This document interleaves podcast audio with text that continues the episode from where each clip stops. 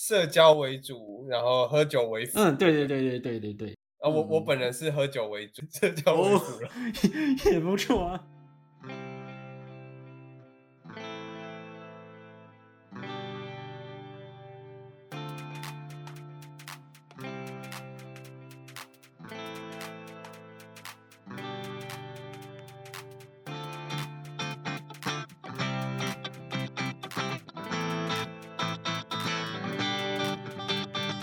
大家好，欢迎收听《Sky in the World》再次的播出。我们今天是究竟想怎样的单元？我是蔡编。嗨，大家好，我是何边。我们今天访谈的对象呢，是现在在台大念气候变迁研究所的林立。Hello，大家好，诶，我是林立。然后我之前毕业于中兴大学的生科系，然后我现在是在。台大的气候变迁与永续发展学程读硕一，我之前是在海洋所王慧宇老师的实验室，只是我最近刚换实验室，就再来应该是会去那个登研所的胡哲明老师的实验室。那这样说说起来，你其实是我学弟，之前大学是念植物病理，但是那个时候就改名字了，叫做植物病理暨应用微生物学系。所以这样说起来，哎，我是可能跟你差了蛮多届这样子。气候变迁是一个学程，不是一个研究所吗？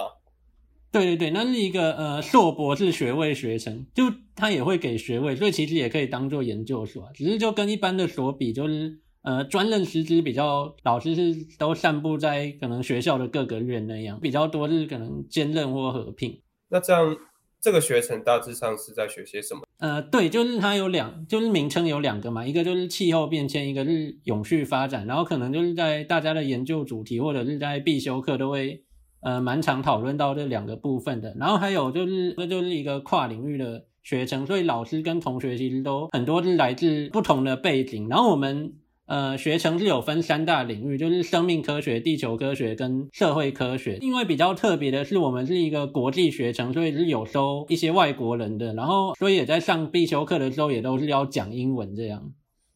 哦，那你们外国人比例高不高啊？呃，是不到一半啊，可能大概三成左右啊，只是跟一般的系所比，就是也算是蛮多的。所以就也有很多机会可以在学校里面认识到不同国籍的人嘛。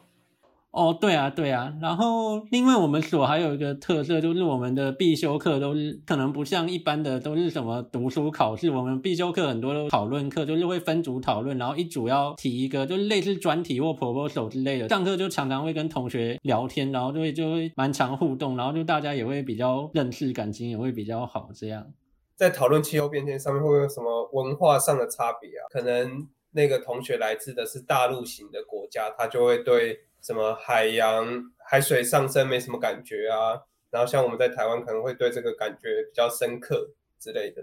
哦，会啊会啊，就都都会有啊，就是不同国家的不同文化的人看法也都会蛮不一样的。那你们平常同学之间主要讨论或者是聊天都是用英文吗？还是你们他们会学中文，你们可以用中文聊天？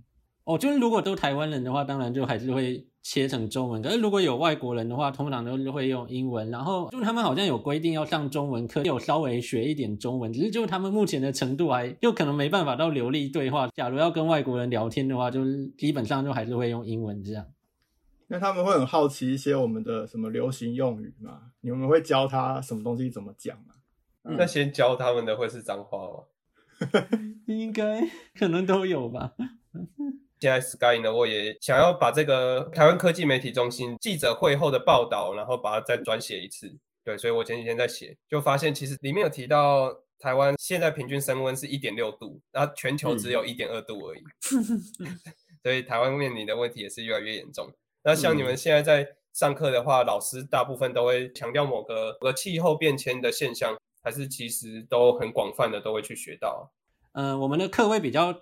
着重在可能应用的部分，就比如说，我们知道了这个气候的现象，或者是有了这些气候的资料，我们可以拿来做怎么样的使用？这样哦，刚想到还有一个比较特别的地方，我们名字可能比较像大气系，可是实际上我们可能不像大气系或者是其他地科系相关科系那么专业，着重在它那个原本气候的科学上。你的意思是说，因应这个气候变化，我们可以怎么做？或者是要减少做什么，然后减减少气候变化嘛？是哪一种？像现在的气象报告不是会告诉你说可以怎么穿衣服？那我觉得这就是一个比较直接的资讯，因为你跟我讲个几度，我可能没有感觉，但是我发现，哎，如果穿错衣服，我今天会觉得很冷或很热。那你刚刚说的是这种资讯是有在被做第二次解读吗？嗯，可能有点类似这样的概念，就像我们之前有讨论到农业的部分，就是气候也会对农业有蛮多的影响，然后我们可能就可以放一些感测器，然后跟一些合作的农民那样，然后再透过这些资料，可能可以告诉他气候会怎么样影响他的农业，然后可能让他做出一些提前的阴影这样。OK，大概了解。那之前在海洋所的黄卫宇老师那边做研究。嗯，是大概的研究主题是什么？是海洋里面的气候变迁，除了暖化以外，还有什么吗？还算不少吧，就还有一些什么海气交互作用，或者什么声音反声音。不过我自己本身也没有太懂啦，因为我也不是海洋所的。哦，其实王老师实验室那边比较特别，就是他不像一般海洋所的实验室是会到海里面。他之前的研究主题是白带鱼，可是最近的研究主题是珊瑚礁鱼，就是会比较 focus 到呃潮间带的部分。就是我们实验室会去南部跟北部的采池草样，就是潮池就是那个退潮之后就会剩下那个潮间带就会剩下一滩一滩水嘛，然后我们就会在。退潮的时候去那边捞鱼，然后再把鱼拿回来做研究，这样。所以目前的主题是比较 focus 在潮间带的珊瑚礁鱼。嗯，所以你没有出海过？没有，就是至少在海洋所没有啊。海洋所其实有必修课，就会搭海洋研究船出海，只是我就没有参加到这样。这感觉很有趣，就是我之前认识一个人，他是说他们有时候一出去就可能一两个礼拜，对，然后他如果是那种 很容易晕船的人，他可能就在上面吐好几天，太惨了。但我觉得这样的体验是蛮有趣的。那之后会想要去搭搭船吗？应该还算 OK 吧。就是我之前在中研院实习的时候，有去搭那个赏金，算赏金船做鲸豚研究啊。然后那时候就是发现就好像不太会晕船，所以应该是还算 OK 啦。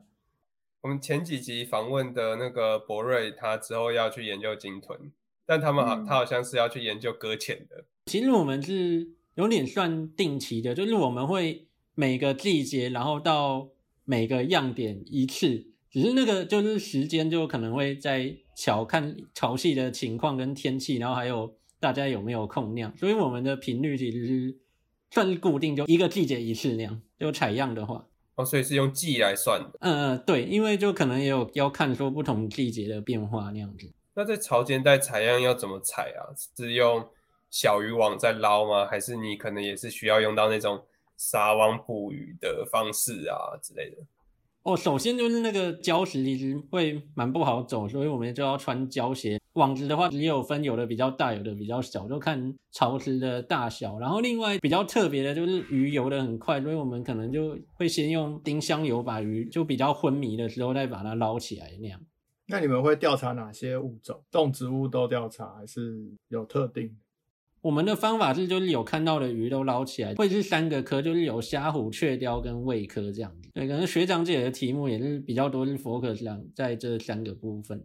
啊，在捞这些鱼的时候啊，会顺便抓来吃吗？潮间带应该都会抓得到海参啊、海胆啊之类的吧？哎，我想一下，我记得有在潮间带看到那个海参，因为我忘记是不是我们采样的时候。不过我反正我们采样日就都只捞鱼，目前也没有吃过啊。不过我有听说，就有别的实验室可能会会把那个就是样本弄来吃那样的，嗯，应该算处理完之后剩的部分吧。哦，那你们就不捡死的，就捡活就对了。哎，对对对，我们都捡活的那样。OK，嗯，再来是要换实验室了。可以问你为什么会想换实验室吗？我觉得这有分两个部分，一个部分就是实验室有一些可能运行的方式或规则，我就个人觉得我没有太适应那样。然后另外就是可能研究主题的部分，因为就是算有讨论出一个主题，其实我后来就觉得那个会有很多困难，然后感觉也做不太出来，然后我就想说呢，干脆就换一个好了。呃。在大学的时候，你换硕班可能还不太会影响到后面的事情，但是研究所会影响到毕业啊。毕竟你的题目突然换了一个，你还是需要时间去适应。就是你在决定之前，心里面有没有很多的挣扎，或者是考虑的面向？除了我刚才说那些，是不是还有其他的？哦，毕业时间的话，就是会有考虑到，因为就是我是呃过一个学期才换，所以就其实已经就是过了半年的时间，所以再来换实验室就有很可能会延毕。然后我个人是后来就觉得说延毕其实没关系啊，大学的时候人没有想说要赶快认真赶快做实验，两年毕业，然后继续往前迈进。就是台大这边其实也蛮多不错的可能课程或者是其他资源，就想说反正这里也不错，那可以 待多待一下子也没关系啊，只是就可能。就比较晚去赚钱这样而已。台大还蛮多有趣的课可以修，如果你有兴趣的话，可以去修一下。好像很多研究生都修很少课，就只专注在毕业门槛。所以我就会到处看，就是哪边有什么好玩的课，然后就会修一下那样。呃，这样会不会没有时间做研究？就是你要做实验啊，或者是。对，就还是会有影响，毕竟时间都那么多，然后就拿去做别的事研究，就会比较没做到。不过就是刚讲到时间，就其实那也算是我考量的一个因素之一。呃，就是因为我有想做一些其他事，所以我就比较希望找一些时间比较灵活的实验室，然后就可以自己就安排时间，有空的时间来做实验，而不是说就是一定都要在实验室一直做实验。我个人就是会希望说时间能够比较自由这样子。所以你们老师也支持你这样安排规划实验的进程，这样子哦。就是原本的老师是他会基本上都要求，就除了上每天都到实验室啊，假日也都可以休息啊。只是我就觉得好像这样有点 想要别种的生活那样子。那你之前在中心有修过哪一些课程，会对你现在做研究有些帮助？哦，课程的话，就比如说，呃，之前的题目是鱼类的话，我就有修高孝伟老师的鱼类多项性。气候变迁的话，我们系的那个何琼文老师有开一堂课叫全球变迁生物学，然后那是一个演讲课，就会邀请不同领域的教授，然后来介绍他那个领域的生物对于气候变迁的影响，然后就跟我目前读的气候变迁也算是蛮相关的。然后另外台大的话，就是柯佳颖老师，就是鱼科所跟生科系的老师也有开一个一堂课叫气候变迁与生态，然后也是会探讨气候变迁跟呃生物的关系，然后。哦，另外还有一个比较特别的是，我有修中心的有一个学程叫永续环境学分学程，就是跟这个所就名字也蛮像的，只是呃学分学程基本上就是修完了一系列的课，他就会给你一个证书，然后只是我觉得就是那个学程就有些课有点有点废啦，所以也没有到太推荐啦，就是可能要考量一下可能兴趣跟那个文凭之间的取舍这样子。其实这样听起来，你好像从大学在修课的时候，就跟你现在想要做的研究有一些关联性，是那时候就决定要往这方向走，还是是后来才想到的？我基本上是大三下的时候才认真开始想说要报哪些所，然后找哪些老师，所以之前的课主要就是看有兴趣或者是觉得可能用到就会去修，然后就可能之后才发现有些课就派得上用场，就觉得还还不错。有修到派得上用场课还蛮好的。哦，对啊，对啊。那我们之前还有一起修过那个未来地球生态学程，就那个也是跟你现在做的也蛮相关的嘛。哦，对啊，对啊，也算是算是蛮有关系啊，就是算是蛮蛮喜欢的一堂课，大学的美好回忆。哦，我没有修过，你可以稍微讲一下他有上什么？哦，好啊，好啊，呃，那主要是清大的李家伟老师跟黄真祥老师开的，然后那是一个跨校课程，清大跟台大跟东华都有开设，然后其他学校的学生也可以参加，就是要去报名清大的部分，然后哦，我记得李家伟老师好像有募到一笔钱，所以就是不用缴学分费的，呃，那算是一个一年的学程，就跟刚讲一般的学分学程不太一样，那就算是有一特别。规划过的申请上才能修这个课，包括一跟二，然后还有一个暑假实习哦。因为大家是在不同学校，所以是蛮多会有线上课的部分，就是他可能会邀请各领域，主要是在全国各校生态各领域的老师，然后录好影片，然后大家自己先去看，然后看了之后会在可能一学期约大概两三次的讨论时间，就会让大家。不同校的同学聚在一起，然后就看过影片之后，来针对这些问题，然后进行讨论。另外，寒假的话是也会有呃密集上课好几天，然后暑假也是会有。原本是规划会去马来西亚雨林，就蛮酷的，疫情就突然爆发了。哦，后来是变成那个会去孤岩卓林保走中心，就是也是蛮特别的经验。只是那时候就因为我跟郑佑刚好都去那个中研院实习，然后所以就没有参加到保种中心的部分，所以就稍微有点可惜。我本来是蛮期待去马来西亚的那个地方，据说啦，是连卫星电话都收不到讯号。你不觉得这种地方就很酷啊？你可以去那边生存下来啊，然后可以找到一些有的没的动植物啊，就感觉蛮有趣的。感觉如果要去雨林的话，那个压力是蛮大的。边上就会有发现同学会有越来越少的现象，不过也没有也没有少太多啊，就可能少几个那样。到最后的时候，是为什么会不见啊？是因为觉得要去雨林很辛苦，还是没有那么喜欢到森林里去？这个学程要做一个专题，但是我们大部分人对专题没什么想法。进去的时候份都是大二、大三，就是你可能其实没有什么概念。然后要去从有到无生出一个专题，然后又要在一年内搞，哎，其实也不到一年，大概半年的时间要搞定它。然后因为要去从零开始，那个 loading 又很重，然后多方考量下，些人就是会结束学程这样。有讲要这个专题，而具体告诉我们要怎么做是在快到第二个学期的时候，就我们应该也是差不多那时候才开始。这样听起来就是时间比较匆忙，可能很难把一个专题做的比较好一点。那老师是一个人带三十个学生做专题哦，他是怎么带？你们分组吗？还是一个人一个做？嗯，我记得好像是一到三个人一组，然后可以去找，好像就任何一个教授应该都可以，就看就也不一定要有参加那个 program 的教授，就可能看你想要去找谁，然后就去找谁，然后可能这部分好像就比较没有跨校道。那个马来西亚的课程原本是要由东华的那个孙义芳老师带。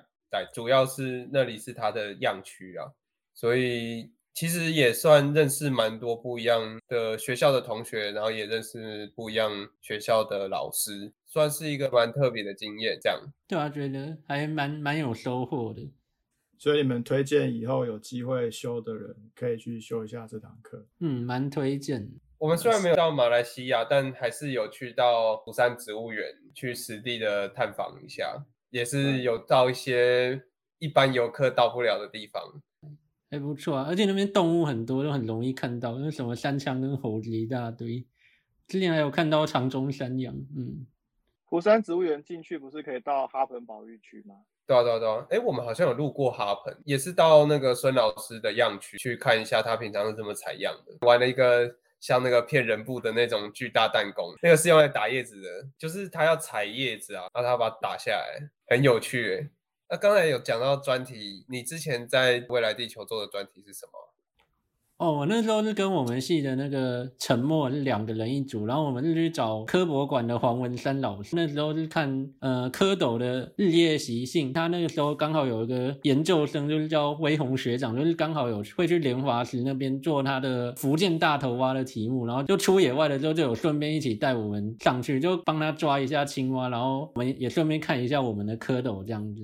所以你们用的蝌蚪就是福建大头蛙。哦，没有没有，其实就是想说能能找到的都看了。台湾有三十几种青蛙，就是尽量都看到。大部分都是抓到哪几种啊？诶，那时候有副斑蛙，然后还有黑蒙西式小雨蛙，这两种好像比较多。然后另外大头蛙也有。然后在我们学校就是有可能下过雨的水滩，就有看到蛮多黑滩黑框蟾蜍，就一大堆啊，自己自己学校都有。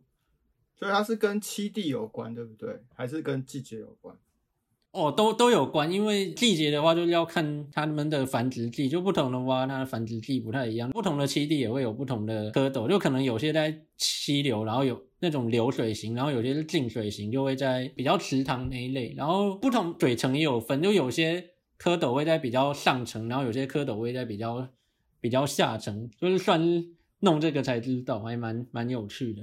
就是过程中，你就认识一些青蛙，然后认识它们的不同的一些属性，这样子。我记得青蛙是不是叫声都不一样？有人可以听叫声就知道它是什么。哦，对啊，对啊，就厉害的都都可以听得出来。嗯，稍微有知道的话，所以你也可以听得出来吗？他们之前有教过我，可是我一段时间没没碰到，我又已经忘有点忘记了，就不认识了，没办法跟他们沟通了。QQ，对啊，QQ。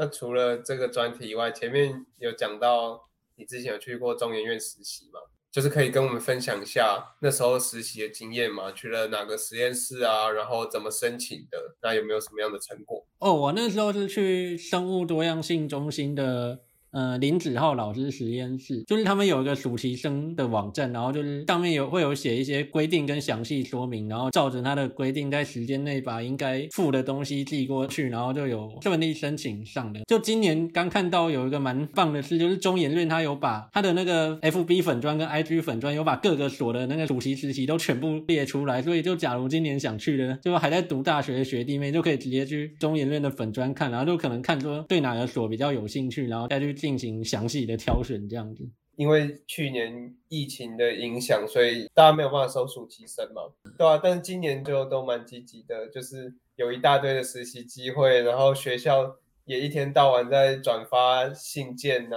对啊，我觉得超棒的，都好想回去大学，然后再去报不报名一下。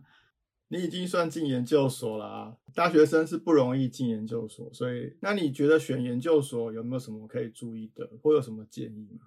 其实我自己是完全就是先选校，所以这好像是不是很好的范例。就是那时候，其实爸爸跟学姐都有跟我说师大也不错，然后我就觉得师大好像确实不错，只是我就还是比较想要台大，然后所以就都报了台大的所，这样算是对生态比较有兴趣，所以算是有特别挑，都是跟生态有相关的所来报名。然后我那时候是用推甄的，所以就比较没有那个考试科目的问题，就是可以都报。就还有运气不错，就是刚好口试都不同天，然后所以就。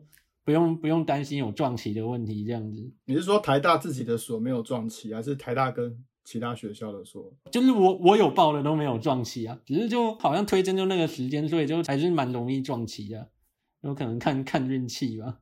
那后来选老师的时候，你是怎么样？你是看什么东西？我是算是报之前就有先查了一下，然后我那时候是有报呃生态演化所跟现在的这个气候永续所，还有鱼科所，然后放榜之后就发现生眼跟鱼科都才备取，然后也备不到，然后就去这个气候所了，这样子 就有点算可能命运安排吧，或者是实力问题。所以你本来做保险的都没有上，然后反而反而你想上了就有上。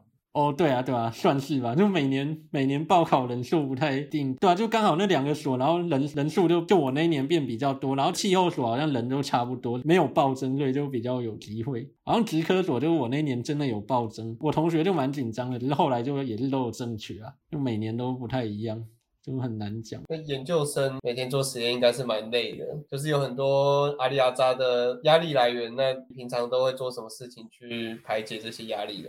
哦，兴趣的话，我之前是大学是吉他社，然后就有在弹吉他，然后算到台大也是有参加一些就音乐相关的社团，就研究生好像比较少参加，只是就会去社去社团，还是会发现有一些说一说，或是或 甚至博班都有，只是就比例比例偏少啊，就是主要还是大学生在玩的比较多。然后我就想说，就台大也蛮好玩的，就是。反正晚上去玩一下，应该还好吧，就也算是有疏解压抑压力这样。哦，有时候也会去一些呃，可能音乐表演，就是音乐季那种，也会找机会去爬个山，或者是去野外看看动物之类的。嗯，你刚刚说你有弹吉他，还有听音乐表演，你喜欢听哪一种类型的音乐？曲风的话比较没有固定，然后我个人是比较常听那个台湾的独立乐团。是去什么 Legacy 那种传演艺那种地方，华山那边吗？还是？哦，对啊，算是有去过一两次啊，只是就跟那种就也没有像真正的听团仔那么热衷啊，就可能有刚好有空来就就去听听一下那样。所以你没有特别去听摇滚，但是你会去一些独立乐团的。哦，就是其实那些蛮多都算是摇滚类型的，所以就也算蛮喜欢摇滚的。嗯，那你自己吉他是弹弹什么样类型的？弹民谣吗？应该说刚开始是学民谣，然后比较多，就因为之前是吉他社嘛，然后就比较多也是弹民谣，只是就电吉他也稍微有练一下。就我现在其实也有去乐音社，所以就想说都稍微碰一下那样子啊。所以你也要去野风摇滚表演一下。我刚刚有表演过一首歌，才刚表演过，不过就弹弹比较简单的，就还还好，不用练太久。嗯，感觉你的社团生活还蛮丰富的。他们没有要叫你当什么社团干部吗？前目前好像是有有稍微问啊，只是就时间也还没到，所以就也没有太太那个要要有回答。会不会想要把吉他的专长变成主业吗？就是兴趣啊，然后把它变成真正拿来赚钱的一个工作。我个人先不考量意愿的话，就单就能力来讲，我觉得就不行，因为其实就我自己也没有很强啊，就是有兴趣稍微碰一下，就不像那种职业的，就是可能有专门一步一步的训练，说哪哪边该会，然后哪边该谈到什么程度。就我觉得光是在社团就有一堆人比我强了，然后可能到到外面那种专业的乐团又。更强，然后我的实力就根本完全完全比不过他们，就可能去社团玩一下、表演一下，可能就够了。就是实力跟可能有空的时间就没办法到更强那样子。不过就是这样，以前社团就可能大概最强的那几个，就是就是有些真的有去组乐团或者是当街头艺人，那我觉得他们那样也也是蛮蛮酷的。我很好奇，诶，你那时候有参加吉他表演啊？那你觉得这会耽误到课业或者是研究很多？我觉得多少会影响一些，但是还好，因为其实就是嗯，上课或者是实验室主要都是在白天嘛，然后社团就是在晚上嘛，所以就时间上是不会不会冲突到嘛，只是就你可能做作业或者是。就晚上自己做作业或者是读文献的时间会稍微变少一点，所以就是就可能自己要去稍微平衡一下，但是不会到说完完全两个时间撞在一起。个人是觉得应该是还好的。嗯，就是有一个活动可以调剂身心，对不对？其实可能像很多国外的大学或台湾很多学校都在做线上课程，它其实就是在鼓励大家回来学校上课，不管你三十岁、四十岁、五十岁。你只要觉得你有需要，就可以回来上课。相反的，学生如果有什么想做的事情，也可以去做，而不是只是上课。所以我才会问说，你在玩社团，会不会觉得耽误到你很多时间？嗯，哎，其实像我们所，就是也蛮多同学都可能是可能工作几年再回来读书，甚至有些可能博士班也是就已经有一个工作，然后在边工作边回来学习那样子。那个时候你就更知道你想要学什么，嗯，会更快的去掌握你要学的。对啊，嗯，所以你现在修课也基本上不是你觉得有需要，或者是发现有需求才去修，而是可能有兴趣啊就会修修一下这样。嗯，对啊，算是兴趣跟需求都会兼顾啊，因为就可能有些人就是只只看说要会什么，然后再去修那个课，可是我觉得这样有点太功利了。就我觉得有些有兴趣的东西，就可能未来用不到，但是也会。但是也是还是可以去学习一下，就我觉得这算是，嗯，就是大学生活的，或者是研究所生活的学生生活的回忆之一些不错的回忆之一，而且搞不好这些东西未来也会用得到。你虽然可能现在会觉得要把时间花在你现在需要用到的课，你才去修，但是。可能有一些课你也可以去修一下，去有一些回忆，或者是你可能现在很强调跨领域嘛，那你多修不一样面向的课，也可以去让你的思考有更多元的发展。那除了弹吉他以外，还有没有什么其他的？其实我看你很常去喝酒，没有，这其实是我觉得这是误会，就是我个人其实对喝酒没有到。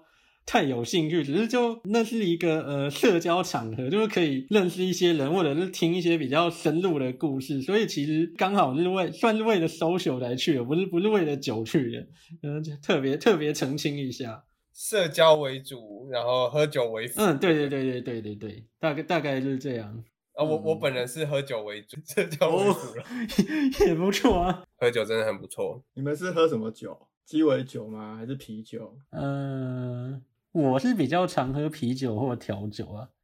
哦，调酒，嗯，调酒自己调比较便宜啊，外面喝蛮贵的。哦，对啊，之前我朋友有自己调过，就是有些好像就就很可怕，他们喝了就不太，有些人喝了就不太行。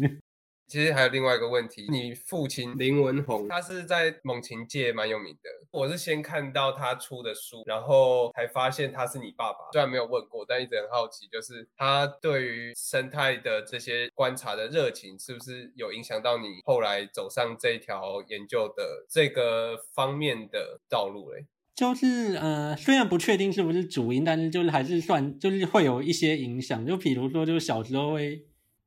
呃，就会跟他一起去野外，就也不是只有看鹰啊，就他晚上也会带我去一些夜夜观，就是什么看蛙、看蛇，然后就是算是得到一些野外经验啊。然后，呃，就我也觉得就是去野外还不错，就可能也是因为这样，就小时候有也会比较常接触一些自然相关的，可能课外读物或者是去看展览之类的，对吧？就小时候就有想说要去当科学家，到高中选大学的，可能会有些人会想说是不是因为因为他然后想走生态来选生科系其实也不是，然后就也算是一个刚好的过程。填大学也是先选校，然后原本就有想读可能地科地质，然后或者是可能生科森林，然后还有甚至一些文组，像是什么人设或者是政治历史的。然后结果那时候就。就数学考地科系的数学要求就比较高，然后就不能填地科。国英也没有考很好，文组还不太能填。好像刚好就中智辈的三类就比较看自然，然后自然就刚好考不错，后来就去生科系了这样子。不过其实也是生科系也是特别有看，像是中央跟中正就比较没有生态的部分，所以我那时候就填了中兴跟中山，然后后来就去中兴了。算是一部分是看分数，然后另外一部分就是有特别选有有生态的学校这样子。